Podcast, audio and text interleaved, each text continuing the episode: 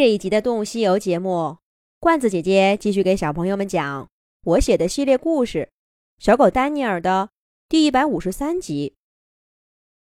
那天的对话以后，狸花猫七月不知不觉地疏远了鼠三。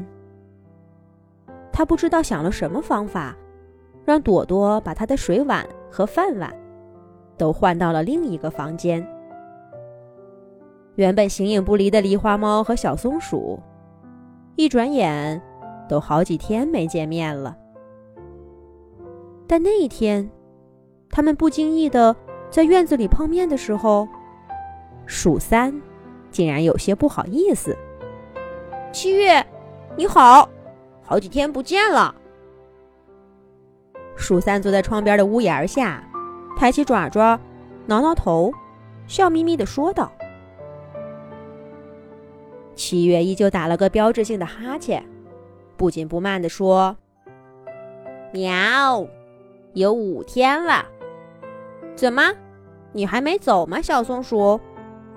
我还以为你已经回到你的大森林了。”鼠三抬起头看看刚刚放晴的天，说道：“嗯，这几天的天气，我走不了那么远的路。”而且在走之前，我一定会跟你道别的。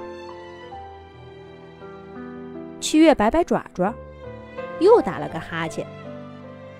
喵，不用了，你是野生动物，我是家养动物。祝你在你的森林里快乐生活吧。可是七月，我们还是朋友啊。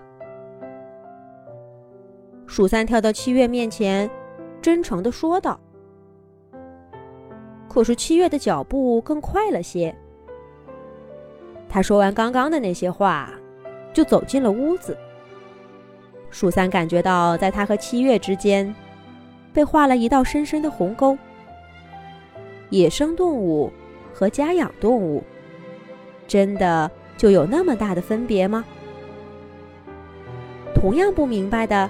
还有朵朵小朋友，爸爸，我们一定要把小松鼠送回森林吗？它为什么不能像七月一样，跟我们一起生活呢？朵朵小朋友听爸爸说，要找个好的天气，把鼠三送回森林去，不满的问了爸爸好几个问题。朵朵，听爸爸说。小松鼠跟我们的七月不一样，它是一只野生动物。我们看见野生动物受伤了，遇到困难了，可以帮着他们治疗，帮着他们度过最困难的日子。可是呀，我们不能让他们像家养动物一样，永远留在人类的家里。野生动物是属于野外的。可是，爸爸，小松鼠的脚坏了一只，我们把它送到野外去，它能活下来吗？朵朵小朋友依旧对鼠三的生存能力充满了担忧。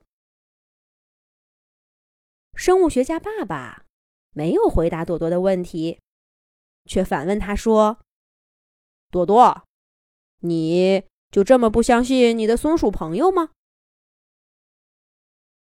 也对，小松鼠坏了一条腿，都能坚强的站起来，重新学会走路。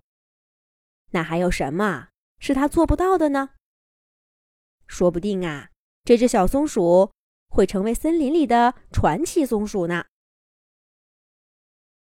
传奇松鼠，鼠三才不关心这些，他只想知道这辆神奇的车。要把它拉到哪里去？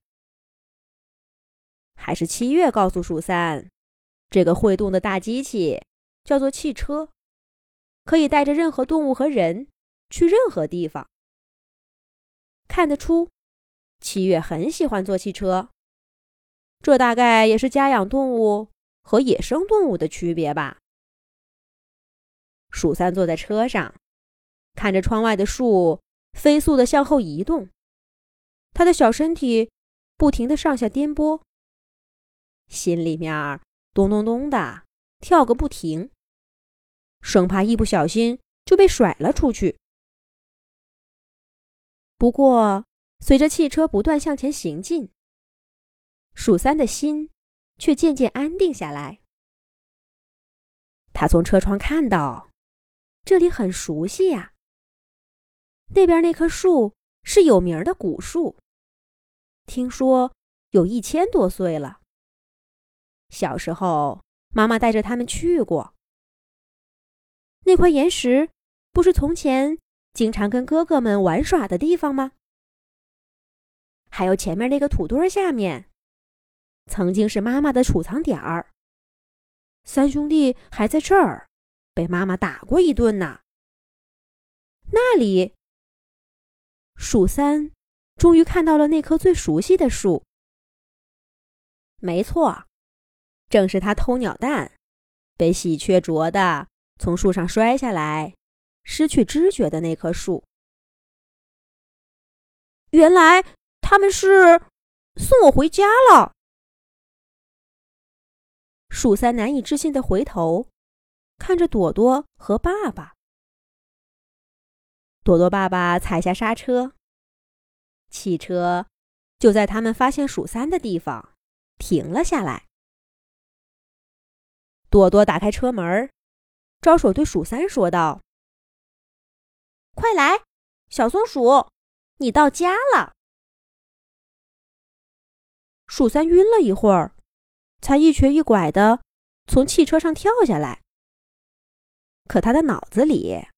还是像做梦一样。鼠三的脚丫踩在软乎乎的草地上。他离开这儿的时候，这些草还只有矮矮的一层。现在呢，都已经长得比他还要高了。鼠三抬起头，看看那棵树。那个喜鹊窝还在，却没有了喳喳的叫声。那几颗没有被偷走的蛋孵出的小鸟，这会儿大概都展翅高飞了吧？小松鼠鼠三回家了。接下来会发生些什么事儿呢？下一集讲。